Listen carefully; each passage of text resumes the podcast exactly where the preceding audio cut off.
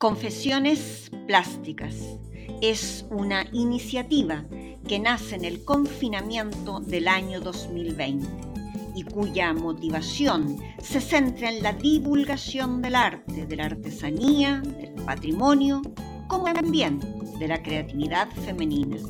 Esta idea se muestra por medio de un formato podcast. Ahora, en su segunda temporada, Confesiones Plásticas asoma como una iniciativa que quiere poner en valor a mujeres creadoras, transgresoras, luchadoras y apasionadas, mujeres que a través de la materialización de sus ideas, creatividad, inteligencia y sensibilidad humana han transmutado por medio de sus obras. En el mundo actual, donde la disputa y la violencia se apoderan del día a día, es el arte y la creación de estas mujeres quienes nos pueden rescatar dando nuevas miradas, inquietudes y sobre todo siendo referentes para otras mujeres, jóvenes, viejas o niñas, pues su creación y su arte nos trascienden.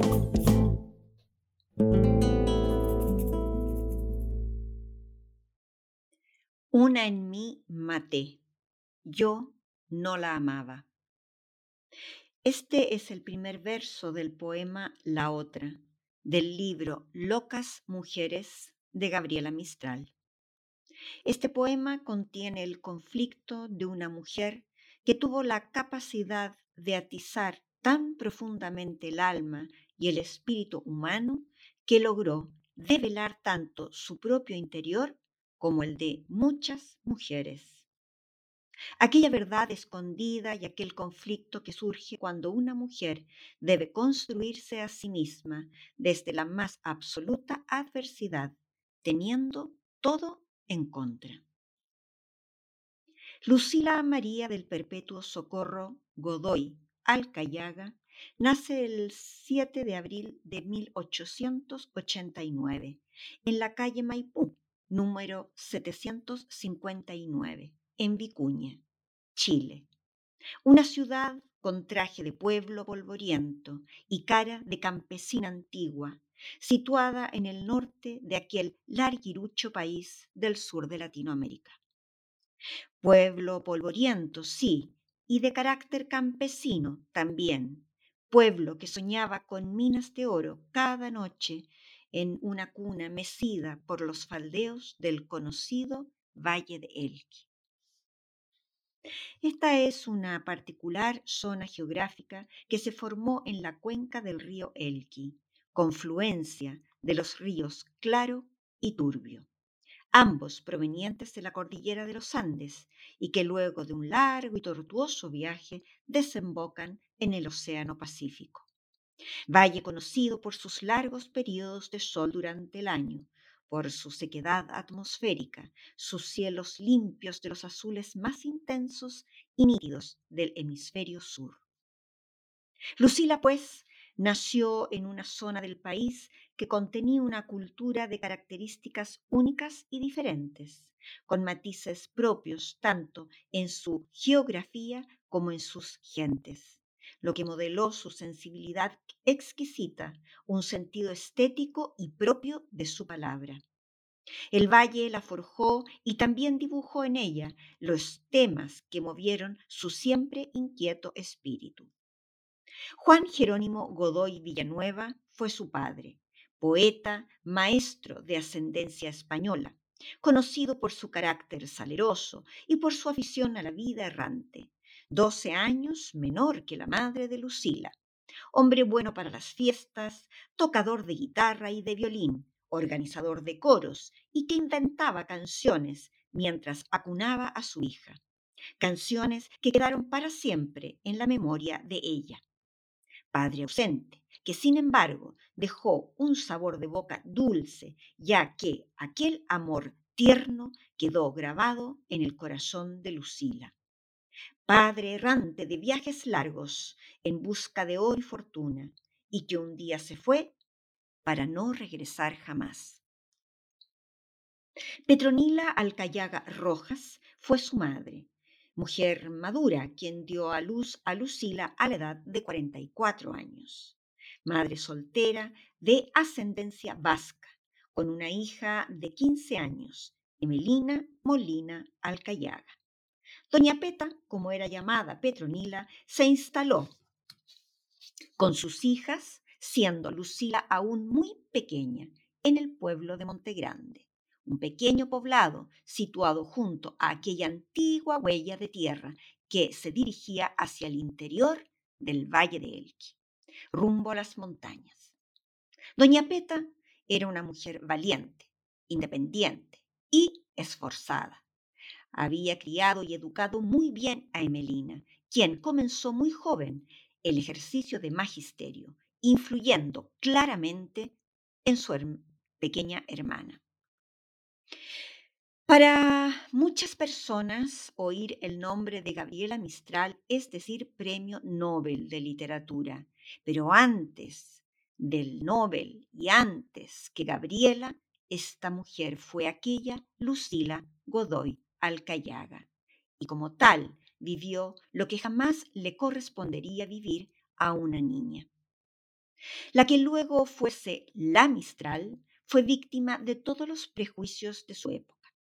Hija de madre soltera, pobre, del mundo rural y campesino y posteriormente señalada por su nunca declarada opción sexual. Niña retraída, secreta, que jugaba y hablaba con las flores, niña de inquietudes espirituales e intelectuales. Su capacidad para el estudio y su buen comportamiento le habían valido ser quien repartía los cuadernillos a sus compañeras de escuela. La pequeña Lucila consideró que era justo dar más cartillas a las niñas más pobres y favorecerlas respecto de las niñas cuyas familias tenían más recursos. Esta acción fue observada como un robo por sus compañeras. Por este hecho, Lucila fue víctima de una atrocidad inconcebible. Fue lapidada tras ser culpada de ladrona por las demás niñas. La directora de aquella pequeña, arrinconada y destartalada escuela, doña Adelaida Olivares, no escuchó explicaciones, pese a que Lucila era su alumna Lazarillo, pues la directora era ciega. Doña Adelaida la condenó como ladrona en el patio frente a todas las alumnas, las que luego la insultaron y dieron pedradas en la plaza de Montegrande. La vida, la vida y la descargos, la vida y la descargos. Y cuando Lucila volvió a Montegrande, ya como la Mistral, con un Nobel bajo el brazo, se encontró en medio de un cortejo fúnebre. ¿A quién llevan a enterrar? preguntó. A doña Adelaida, la que fue directora de la escuela. ¿La recuerdas? Yo no olvido nunca, fue la respuesta de la poeta e hija más célebre de aquel valle y de Chile entero. Luego de ese espantoso incidente en la escuela, de aquel minúsculo y asfixiante pueblo, Lucila siguió estudiando junto a su madre, guiada por su hermana Emelina. Entonces ocurrió una nueva aberración en su vida. La pequeña Lucila fue violada por un ayudante de las labores del campo de Doña Peta, a quien la pequeña enseñaba a leer y a escribir. Así fue como una niña de 12 años tuvo que reponerse, o más bien guardar en una caja sellada, dos dolores inconcebibles que nunca deberían de haber sucedido. Posteriormente se presentó a la Escuela Normal de la ciudad de La Serena para estudiar magisterio y aunque fue admitida con las más máximas calificaciones, el Consejo de Profesores revocó su matrícula, pues fue considerada, abro comillas, incapacitada para estudiar cierro comillas. Y le recomendaron a doña Peta que su hija Lucila se dedicara a las labores domésticas, es decir, prontamente a lavar trastos y a dar maíz a los pollos. Quizás por eso, cuando ya fue Gabriela, solía declarar que no era capaz de hacer ninguna labor doméstica, ni hervir agua, ni hacer una tostada tan siquiera.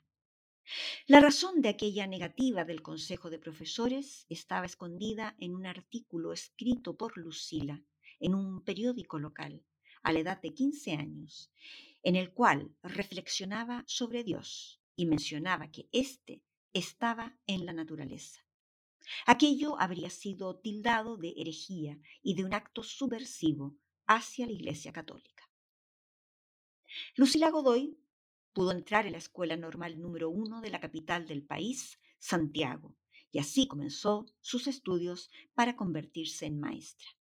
Vivirá un periplo de norte a sur como maestra rural, siendo trasladada constantemente desde el sol quemante del norte hasta el gélido y lluvioso sur del país. Mucho padeció Lucila hasta construirse como Gabriela. Aquel pueblo, aquel valle, aquel sol extenuante, aquellos montes de apariencia extremadamente seca, habían forjado a una mujer disciplinada, respetuosa y austera, firme, seria y de una sensibilidad aguda y delicada. Así como el río claro y el turbio daban vida a un nuevo río más caudaloso, Lucila tuvo de echar mano de Gabriela para poder caminar en un mundo que le era esquivo y en el que nunca estuvo cómoda. Gran comunicadora de temas humanos, ejerció de profesora mm, y de periodista desde los 15 años. Llegó a ser una poeta excelsa y universal. Será conocida por primera vez como tal en todo Chile cuando gana su primer premio de poesía con Los Sonetos de la Muerte en 1914, premio que se entregaba en el escenario del Teatro de Santiago con el auspicio del presidente don Ramón Barros Luco, la presencia del alcalde y la socialité capitalina. Gabriela Mistrali, que fue su seudónimo, se mezcló entre los invitados y no subió al estrado a recibir su premio, pues se sabía mal mirada, no disponía de las prendas adecuadas para vestir bien, solo llevaba un manto sobre sus campesinos y rurales ropajes. Manto que con desprecio era llamado por las damas de alta alcurnia el tapamure. Hay dos versiones sobre la construcción de su seudónimo. Unos dicen que fue tomado del nombre de su sobrina, llamada Gabriela, niña a la que Lucila amó mucho y que desgraciadamente falleció cerca de los dos años de edad. Y otros dicen que toma el nombre del poeta italiano Gabriel D'Annunzio. Por su lado, Mistral habría sido tomado de su escritor a quien leyó y admiró el francés Federico Mistral. Abro comillas. Y en este rincón del mundo tienen los chilenos a Gabriela Mistral. Cierra comillas. Expresó el escritor e historiador mexicano Carlos Pereira cuando vio a la poeta en una escuela rural de Punta Arenas, la austral y gélida ciudad del sur extremo de Chile.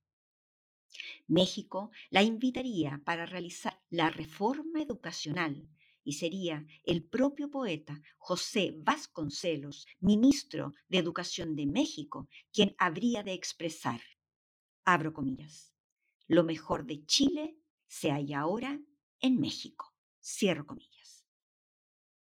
Gabriela Aquella Lucila destinada a dar maíz a los pollos produjo una revolución en la poesía, en la educación, sobre todo en lo relativo a la valoración de la madre soltera, de la mujer trabajadora, de la campesina y de la mujer en general. Feminista y defensora de la educación a la mujer, igualmente defensora del pueblo indígena, de la infancia, de Latinoamérica y mucho más. En aquellos años, cuando nadie sospechaba quién llegaría a ser Gabriela para el mundo, escribiría en el humilde periódico de Elqui sobre la instrucción de la mujer. Abro comillas. Instruir a la mujer es hacerla digna y levantarla. Es necesario que la mujer deje de ser mendiga de protección. Cierro comillas. La Mistral defendió la educación de la mujer más allá de las labores maternales y esto la erigió como una mujer transgresora. Desde su mirada de mujer proletaria, creó un texto que escandalizó primero y revolucionó después a su entorno, pues pensó en la educación como una vía para disminuir la desigualdad impuesta a la mujer. Es este un texto instructivo que debería ser releído, pues se observa que aquello que Gabriela desveló y denunció sigue siendo realidad en muchas partes del mundo. Gabriela, en su obra Locas Mujeres, fisgonea el alma femenina. En esta obra dibuja un mapa de la condición de la mujer, válido hasta hoy. La abandonada, la desvelada, la humillada, la ansiosa, así hasta cerca de 20 mujeres son las que observa Lavate. Describe todas las mujeres que habitan en ella y hace un retrato hablado de una mujer compleja. En esta obra se llega a establecer una geografía femenina delicada, profunda y a ratos desgarradora.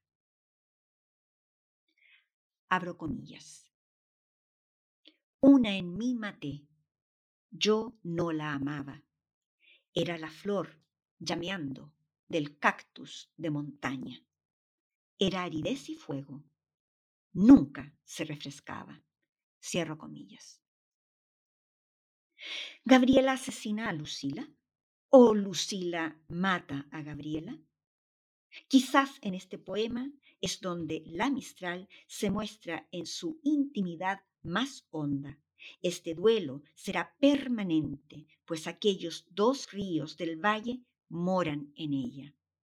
Locas mujeres logra una atemporalidad y una universalidad en tanto todas las mujeres contienen a un conjunto de mujeres que les habitan. Hay tantas personalidades femeninas como roles les pide esta sociedad. Gabriela logra una atemporalidad tal que hoy caben las preguntas.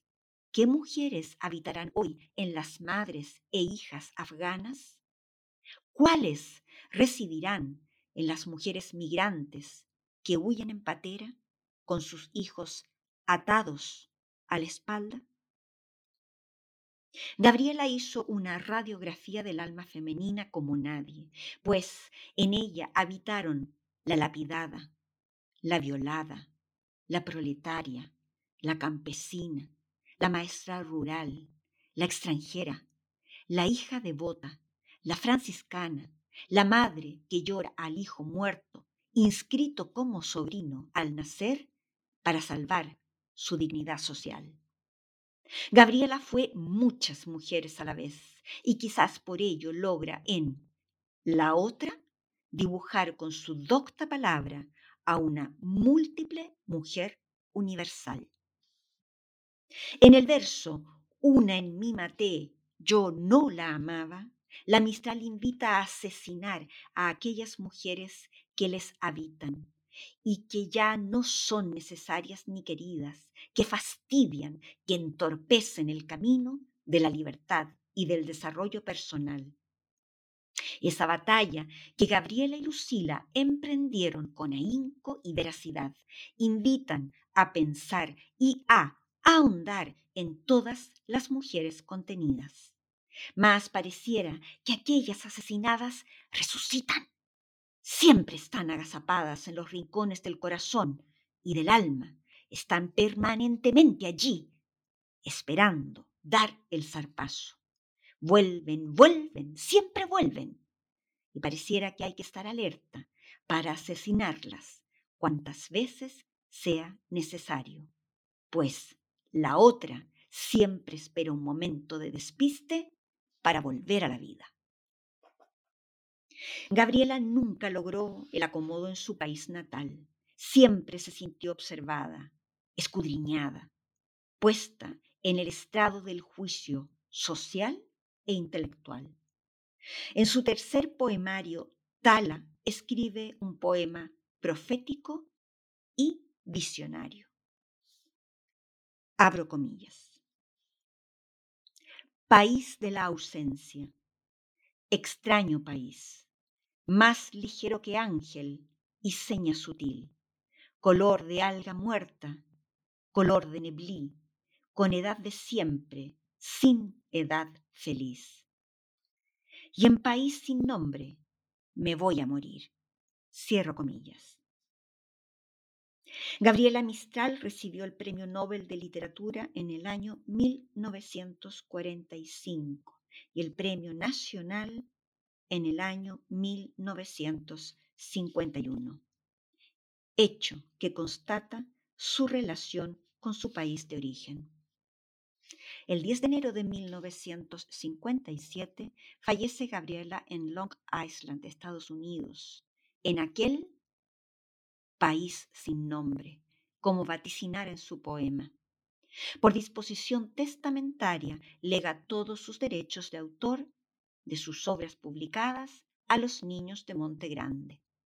Su diploma y medalla premio Nobel, su Biblia, su rosario y el molde de su mano derecha, vaciado por la escultora chilena Laura Rodick, y otros documentos, los legó al Museo de San Francisco, Santiago, lugar en el cual por su propio deseo fue enterrada con el hábito de San Francisco, el santo de Asís.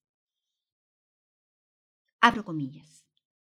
Yo era mística, soy ahora católica y, más aún, pertenezco a la Orden Tercera de San Francisco. Soy libre. Es una orden para los católicos libres. Cierro comillas. Junto con la Mistral murieron Lucila y Gabriela. Todas murieron a la vez. Pero a través de su legado poético se puede conocer al abate en toda su extensión y también la mujer puede reconocerse y ahondar en ella misma, estando siempre atenta a la resurrección de la otra. Descripción de obra. La obra Gabriela o Lucila, El adiós a la otra, se establece en un formato de un metro por 73 centímetros y está construida desde una impresión digital del rostro de Gabriela e intervenido con pintura acrílica, lápiz pastel y pan de plata falso, mismos materiales utilizados en el resto del lienzo. Los elementos plásticos más destacados son el color, la forma, el trazo, la mancha y la dirección. Gabriela, con su metro ochenta de altura y su mano en alto, está en primerísimo plano. Su abrigo marrón, torpe, amplio, rústico y ajado, emerge como un tótem y la vuelve a ella misma una enorme y firme montaña. Esta, de forma triangular, de base ancha, segura y estable, simboliza la perfección, y la espiritualidad del hecho acontecido. Desde la base del soporte surge la fuerza del valle de Elqui, surge la determinación de la flor llameando del cactus de montaña, y su aridez y su fuego quedan simbolizados en los colores siena, rojos y rosas que suben en un movimiento con una dirección diagonal incesante, llameante, e inundan toda Alabate chilena. La Mistral está poseída por la fuerza de la montaña del valle, por la fuerza de aquella sequedad, por la fuerza que otorga su propio proceso en su camino espiritual. Sus cabellos se han vuelto de color plata, el color de la dureza, pero también de lo femenino, color de la inteligencia y también de la discreción color de la honorabilidad y a la vez de la pureza. Aquella luz y riqueza de las minas del norte de Chile salpican su cuerpo y lo vuelven firme y estoico. La escena ocurre en el atardecer.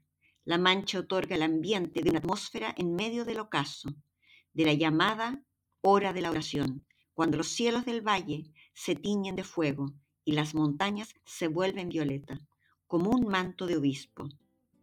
El cielo anaranjado toca el rostro de la Mistral, le da calor y le entibia en su lucha. Aquella contienda con la otra, ese combate cuerpo a cuerpo, parece ha llegado a su fin. Gabriela, o quizás es Lucila, está de pie, erguida y victoriosa como la cumbre de Monte Grande, y sonriente y con su mano en alto, dice por fin adiós a la otra.